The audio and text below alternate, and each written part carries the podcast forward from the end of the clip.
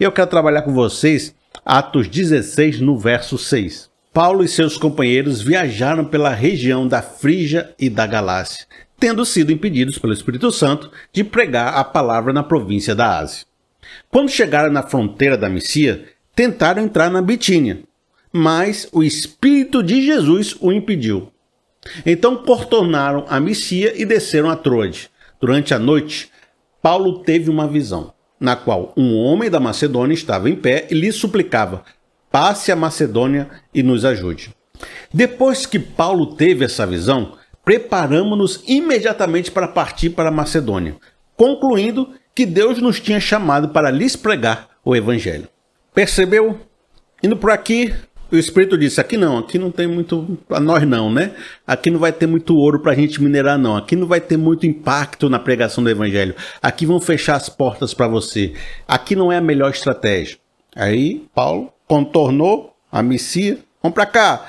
O Espírito: não, peraí, peraí, Paulo. Aí também não, porque eu tô vendo aqui, ó. Deus falando para Paulo: aí não vai ser um lugar muito bom também, não. Vamos fazer o seguinte: dorme aí que eu vou te dar uma visão. Aí Paulo dormiu um homem apareceu, ó, oh, passa Macedônia, nos ajude, tá, não sei o que. Ah, vamos se preparar, pessoal, que nós temos que ir para Macedônia.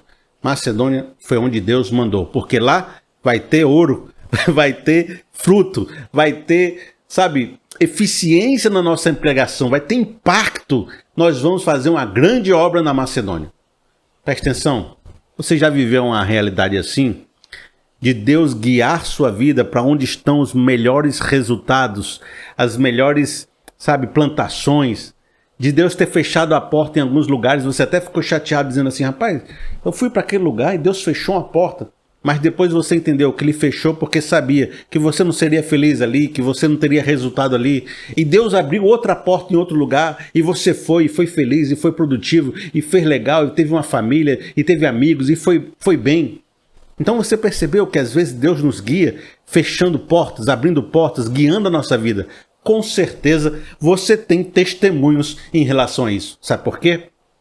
Porque Deus é revelado como bom pastor do Salmo 23. Ele nos guia por vastos pastos verdejantes, juntos à margem de águas tranquilas, e nos guia também através do vale da sombra da morte, mas sua intenção é no final nos fazer sentar numa mesa farta diante dos nossos inimigos. É a gente chegar no final da vida, sentarmos diante de Jesus com as nossas obras boas para mostrar a Ele, dizendo: Nós seguimos o caminho, nós conseguimos atravessar todos os vales da sombra da morte e estamos aqui com você celebrando essa grande festa. Deus é quem guia, Jesus é quem dá direção, ele é o pastor, ele que nos mostra onde devemos andar e ele vai nos levando em segurança. Deus nos revela. Você tem experiências dessas? Se você tiver alguma experiência para contar para a gente, talvez seja interessante para me ver. Como é que Deus guiou sua vida? Como é que Deus revelou os caminhos na sua história? Como é que Deus mostrou esse invisível por baixo da sociedade para você? Comente aí, coloque alguma experiência, porque eu queria ver a sua experiência e para outras pessoas também se inspirarem com a sua experiência. Algumas pessoas têm esse sentimento, como Paulo teve. Deus fala com ela através de sonhos, através de sentimentos. Algumas pessoas escutam a voz de Deus, elas percebem sinais onde elas estão andando. São pessoas que eu diria mais intuitivas, né?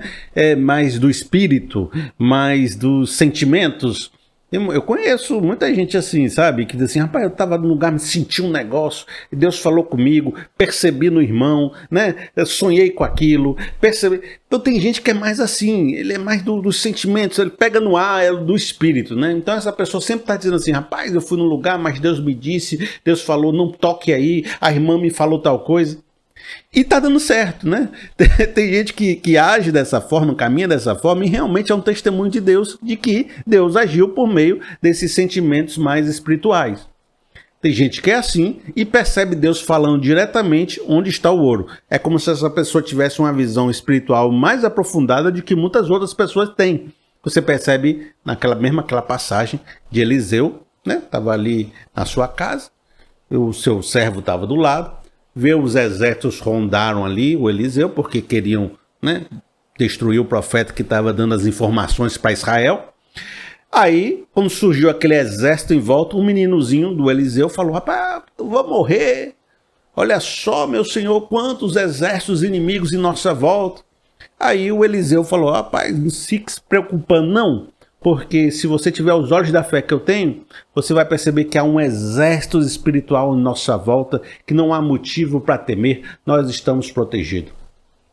O meninozinho não tinha visão espiritual, o Eliseu tinha. E Eliseu até orou para que esse menino pudesse ver também a grandiosidade dos exércitos celestiais. Existem pessoas em nosso meio que possuem uma visão espiritual mais aprofundada, uma fé mais espiritosférica. Eu não estou falando com ironia, estou falando com verdade espiritual, uma fé, sabe, que percebem coisas onde ninguém mais percebe.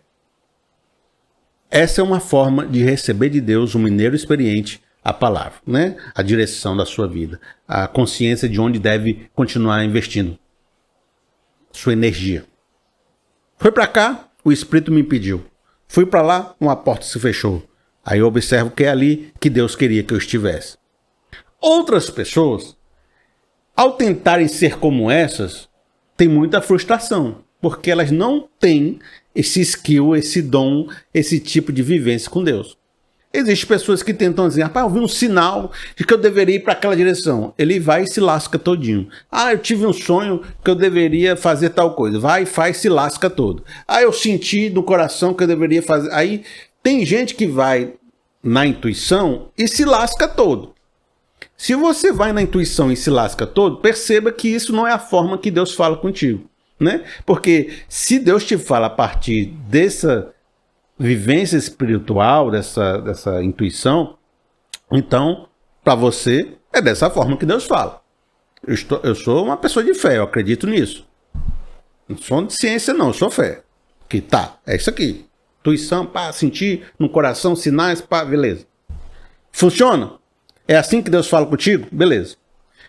Se não é assim que Deus fala contigo e você tentar ser assim, você só vai se lascar na vida. Então calma aí, não vai por esse lado.